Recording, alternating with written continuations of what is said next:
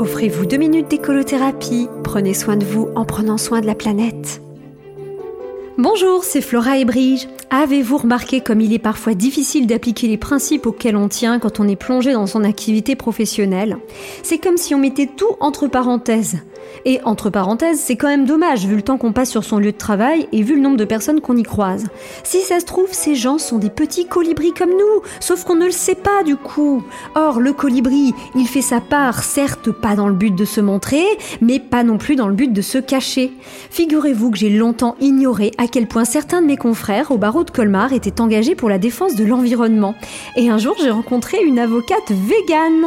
Oh, D'accord, un avocat végan, a priori on voit le lien, et je vous vois venir avec vos blagues sur le guacamole. Et oui, un avocat c'est noir à l'extérieur et vert à l'intérieur. Beaucoup d'avocats eux-mêmes ne voient pas non plus où je veux en venir avec le véganisme parce qu'ils tournent le dos au problème.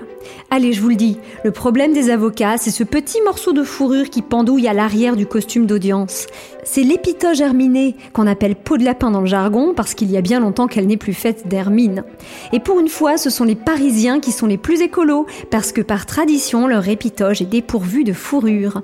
On ne devrait donc pas se moquer de leurs deux bouts de tissu qui pendouillent à l'arrière du costume sans rien au bout parce que c'est nous qui nous trimballons et fièrement hein, la plupart du temps avec un bout d'animal mort. Et quelle que soit la cause qu'on défend, hein, même si c'est la cause animale.